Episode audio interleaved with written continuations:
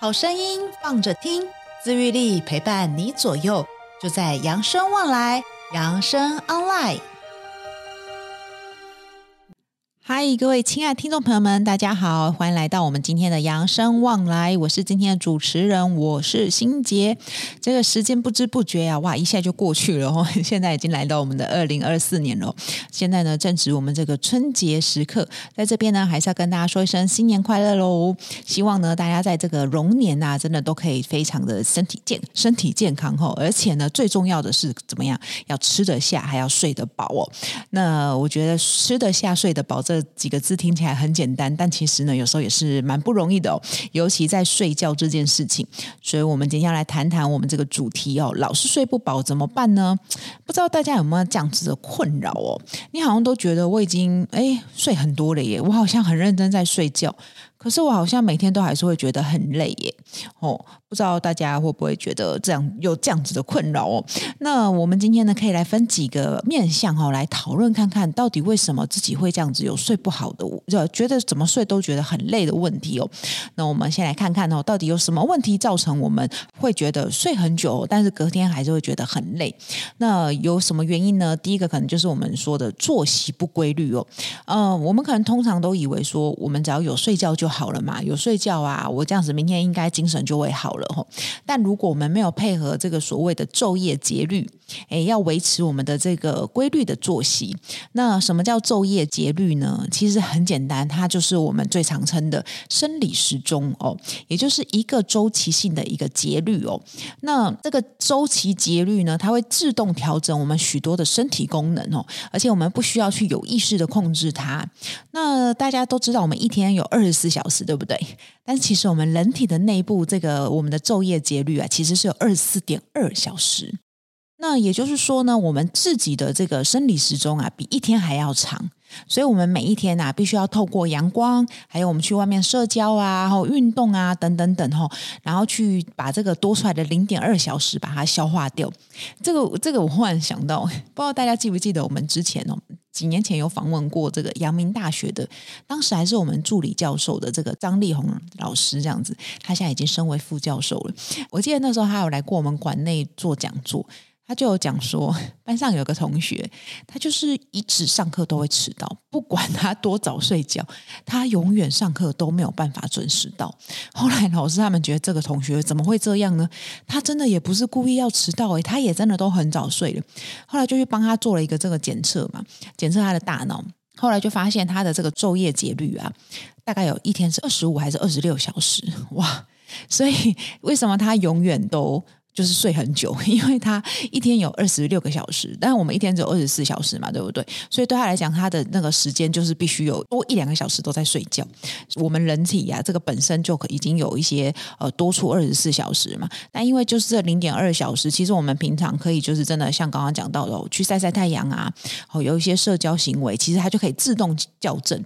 但是如果说你看一个小时，我们光时差一个小时都觉得有感，何况是一两个小时，他真的很难再靠这个，只是去就是多社交啊，或者是多运动啊，或者是多晒太阳来调整哦，会真的比较辛苦一点。不过这也是比较特殊的一些案例啦。那基本上我们大部分的朋友呢，我们应该都是大概在二十四点二小时左右哦。所以就是如果你想想看哦，如果今天你什么事都不做，你就只在家里吼看电视，看看看看看，你有没有发现，你有可能每五天你就会面临一次。睡不着的时候，因为你会发现，哎，我平常十一点睡，那我今天可能怎么样？要十二点才可以睡，因为我们身体有一些时差。如果你都没有按照每一天有一个规律的作息，它可以自动的帮你去做一些调节哈。但如果说我们都没有去固定的作息，那这个它就身体就没有办法去帮你做一个调节，所以要稍微注意一下了哦。哈，不要想说我现在已经退休了，我每天就是怎么样，想睡就睡，想起来就起来哈。那这样子不规则的作息呢，反而会让我们造成真的。会睡不好，而且睡很久，还是会觉得隔天很累。那再来呢？还有什么可能的原因造成我们睡不好呢？睡不饱的状态，还有可能就是生病喽。那有一些疾病呢，可能会让我们就是比较容易累哈。譬如像贫血，那我想这个大家应该比较有点概念哈。因为我们这个贫血的原因，就是因为我们这个血液吸氧的功能异常哈，所以导致我们全身供氧不足。那也因此呢，我们就会平常会比较嗜睡一点哦。那再来就是忧郁症了，哦，忧郁症呢不是只有就是情绪低落而已，哈，他们会对这些身边的事物都失去很多的兴趣，整个人提不起精神，而且呢，忧郁症的人就是他们有的时候真的可以睡一整天，对，他们就是对于任何事情他们都没有什么兴趣，所以有的时候他们就是，而且有时候因为失眠嘛，然后就。可以睡的时候，他们就可以一直睡，一直睡，一直睡。吼，就是而且会睡很久，还是会觉得很累。所以呢，就是如果真的有到这样子的问题的，也真的要稍微注意一下哦。那再来就是糖尿病了哦。那根据我国这个糖尿病这个卫教学会调查显示哦，罹患糖尿病的患者有九成哦都会因为这个都有患有，就是九成呢都会有这个糖尿病的这个疲劳症候群哦。那这种常见的症状就是比较容易疲惫了哦，然后社交也就会疏离哦。对旁边的身呃身边事物力不从心哦，那这也就是说，我们说这个患有糖尿病的病患呢，比较容易疲倦的原因哦。那再来就是呼吸中止症了哦，如果有这个呼吸中止症的朋友呢，也会可能晚上因为睡不好的关系哈，造成我们白天精神不佳。再来还有一个症状哦，就是所谓的慢性疲劳。好，不知道大家有没有听过这个慢性疲劳哦？它有一些症状，像是你会觉得容易累，好，而且你这个累呢，已经达到半个月，就是六个月以上了。好，六个月以上你都有，就是半年以上的时间，你都感觉到很疲累。好，而且你是透过休息都无法得到舒缓。哦，然后你的注意力会不集中。好，还有有的时候你的关节可能会很痛。好。那就是有可能患有这个我们说的慢性疲累，还有可能就是你的日常活动力啊，后因为你的这个疲累，而且缩减了一半。哦，平常你可以爬，你就是可以有体力去爬山，但可能这半年你都因为你的这个疲累，很多的社交活动，很多的活动都必须减少了哦。那这一个部分呢，你可能要稍微注意一下哦。而且这个比较多好发的是，就是年轻的成年人哦，所以大家真的有的时候自己身边的朋友或者是自己的小孩，他一直在说很累很累，其实有时候还是真的要稍微注意一下哦，有没有可能是这种慢性疲累哦？好，那再来呢？我们来看看还有什么原因哦，会造成我们觉得好像睡不饱哦，就是每天都睡很多，但还是睡不饱，觉得很疲累。那还有可能呢，就是出在我们吃的东西。哦，大家可以看看你自己平常吃的什么哈。如果你很喜欢吃甜食，还有炸物哈，这两个东西，因为这个高糖饮食啊，会促进我们体内生成了一个叫自由基的东西哦。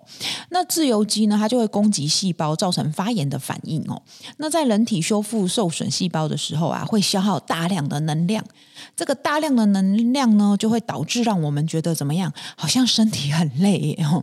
所以呢，我们大家就是这个，也就等于说，呃，高油脂的饮食会提高我们的高血脂的浓度，哦，让血液中的含氧量就降低了，所以我们大脑就没有足够的氧气，哈，所以我们就会产生睡意，也会一直觉得好像，哎，我好像都昏昏沉沉的，或是觉得我很累这样子哦。好，目前到这里呢，不知道大家可以想一下哦，你自己有没有这样子相关的问题呢？吼，有没有可能是因为你这平常作息的时间不规律，所以造成你真的是早上哦，还是觉得都好累哦？那或者是你有其他刚刚我们讲的前面的几项疾病哦，或者是你自己的饮食方面有没有这些喜好哦？特别喜欢吃炸的跟甜的东西哦，所以大家可能真的都要稍微注意一下喽。好，那还有一个东西呢，就是还有什么原因会造成我们这个呃？呃，就是睡不好哦。那还有个原因就是我们肌肉量不够哦。哎，好像没有想过肌肉量不够，怎么也会造成我们就是会觉得很累啊？哈，因为我们就是缺乏运动嘛，对不对？那平比较缺乏运动的朋友，相对的我们肌肉也会比较虚弱。哈，所以呢，当我们要使用它的时候，要花更大的力气。也就是说，其实不要小看我们日常生活中很多事情都是需要使用这个呃。肌肉量的哈，包含最基本的做家事哈，尤其前阵子过年嘛，对不对？我相信大家过年前都会大扫除，对不对？有没有觉得大扫除完了之后都觉得天哪，有够累的哈？然后呢，大扫除完了就过年，过年之后全家大小又一起回来，然后你就开始在厨房里忙啊忙啊忙哈。然后过年前要去买菜呀，或什么猪脚也要买呀，然后要拜拜的东西呀，哈，好多东西有要传后哎哈，所以。在准备这些东西的时候，其实都是需要花我们的肌肉量的吼。所以可能过年的时候都觉得特别累哦，不只是因为真的做这些东西都要花我们的体力之外，也是因为我们平常啊运动量可能没有这么足够哦，所以我们现在在大量使用肌肉的时候呢，也会造成我们有疲累感哦。好，那我们再来看看哈，如果我们老师都是睡不着，而且你也是睡不好的话呢，哦，到底该怎么办呢？哈，我们来看一下哦。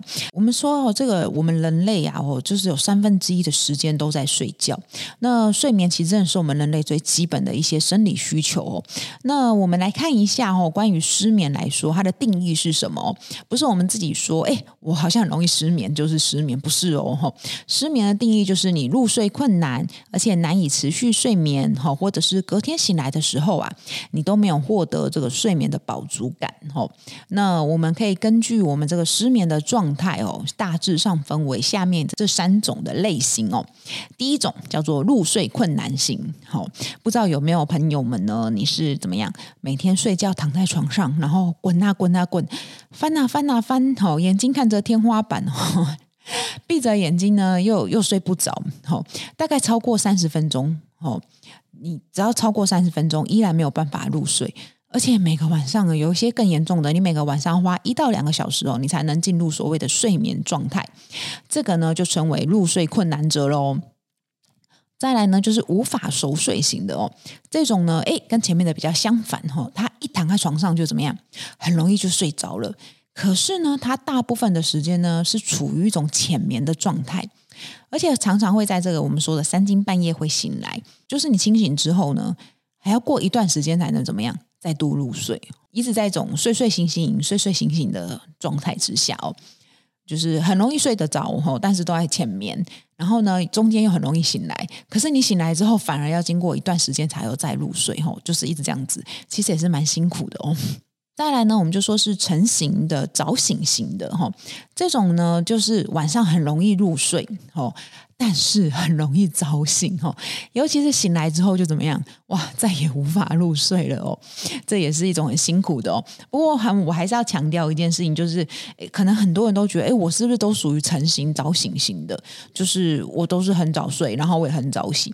但其实基本上我们还是要说，你睡眠有睡到六到八个小时就可以了哈，不用就是说一定要八个小时。譬如像如果我十点睡，十一、十二、一点、两点、三点、四点，诶，我真的睡到凌晨四点也是怎么样？有六个小时了耶，而且中间你都睡好，没有就是觉得。就是中间又醒来或是干嘛，那起来又觉得你真的很饱了，你也睡饱了，哈，觉得这个精神愉快，那其实这样也就可以了。然后大家也不用要求自己说，那我是不是睡眠障碍还是什么？我觉得重点是你中间有没有睡好啦。哈，不用这种，就是因为你真的很早睡嘛，要睡到六个小时，四点起来也真的是差不多了。然后。好，那我们听到这里了之后呢，我们还想说，那到底我们可以怎么样做一些改善呢、啊？对不对？这个就是如果因为我是睡眠状况不好啊，吼，那我可以怎么样去改善呢？第一个呢，就是真的要保持什么规律的睡眠时间，吼，建立我们稳定的生理时钟，吼，还是回到我们刚刚讲的，不要觉得怎么样啊，我今天想睡就睡。哦，我今天呢，哦，想要追剧 就追晚一点哦。啊，今天可能很累，我就早一点睡。尽量我们都在差不多的时间入睡哦。那白天呢，我们也可以做一些适量的运动哈。我觉得运动真的还是蛮重要的。然后各个方面的文献真的都还是告诉大家，运动可以治百病哈。那再来呢，就是我们可以在睡觉之前啊，创造一个舒服而且又放松的睡眠环境。那当然，你也可以播一些舒眠的音乐哈。其实，如果说呢，你真的睡不着的话，我建议大家可以怎么样呢？我是觉得大家真的可以把我们的养生旺来打开来哈，放一集 podcast 哈，这一集 podcast 其实也就二十到三十分钟嘛。那大家可能听心洁或者指明雅纯，大家讲讲讲讲讲，啊，我们在这边这么认真的讲哦，那你们呢在那边也是这么认真的听嘛？其实不知不觉反而怎么样？诶，听一听就睡着了哦。所以呢，大家真的在想说怎么办？你与其睡觉前那么焦虑，还不如真的就是把我们的养生旺来打开来，大家好好听一听哦。还有之前。我们这个安心减压二十八天嘛，那还有这些就是引导的一些呃引导的音档啊，也都可以再把它拿出来吼，带着你一起呼吸呀，哈，我觉得都是一个蛮不错的方式哦。好，那再来呢？面临失眠的状况的时候啊，我们通常越想入睡就越难入睡哈，所以这时候呢，就要怎么样？试着放松我们的心情喽。那就像我们之前在安心减压有教大家，可以四七八呼吸法喽，大家可以把你的专注力放在你的呼吸上面。好哦，那当然呢。刚刚我们讲到这几个方式之后，还有一个特别要注意的啊，就是我们吃东西的时间呐，哦，也是蛮重要的哦。那你也可以思考一下，你的饮食习惯是否有关联。刚刚我们讲的，你可能平常吃的太油哦，或者是呃太甜。哦，高油脂类的东西。好，再来呢，就是说你会不会在睡觉的时候，你觉得你太晚吃晚餐了，所以你觉得肚子还很饱？哦，或者是你没有吃晚餐又太饿了，睡觉的时候觉得太饱，或者是太饿，都有可能呢会去影响我们的睡眠品质哦。所以呢，在吃东西的时候呢，我们真的要定时定量，然后也不要每次都想说哦，睡觉前吃一个宵夜，然后结果嘞就。把自己给吃得太饱了吼，所以大家真的还是要稍微特别注意一下喽。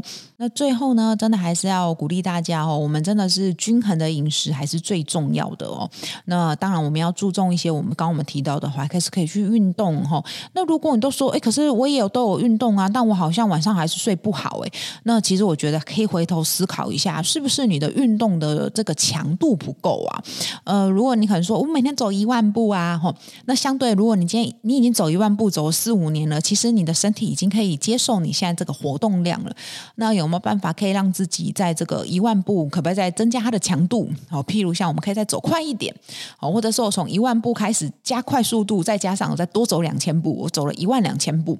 其实虽然我们都觉得自己平常有在运动，但是诶，如果你只保持着良好的习惯，那其实身体也可以慢慢承受你现在这个强度嘛。那诶，你就说，可是我晚上还是睡不着，那真的蛮有可能就是你的强度不够。大家也可以稍微检视一下喽。那今天呢，就是在里面分享了哦，这一些关于就是为什么可能睡不着、睡不饱的原因。好，那还有一些解决方式哦，大家听听看呢，也可以跟我们分享一下，你有没有睡眠的一些问题喽？或者是你有其他的一些睡眠的好 people，，也可以来留言告诉我们喽。那我们今天呢，养生旺来就到这里喽。在这边呢，还是祝大家新年快乐，恭喜发财！记得哦，希望大家在龙年呢都可以吃得好，睡得好。我们就下一次见喽，拜拜。本节目由扬生慈善基金会公益赞助播出。点亮希望的光，有人漫步人生长廊，幸福路上每一天都充满阳光。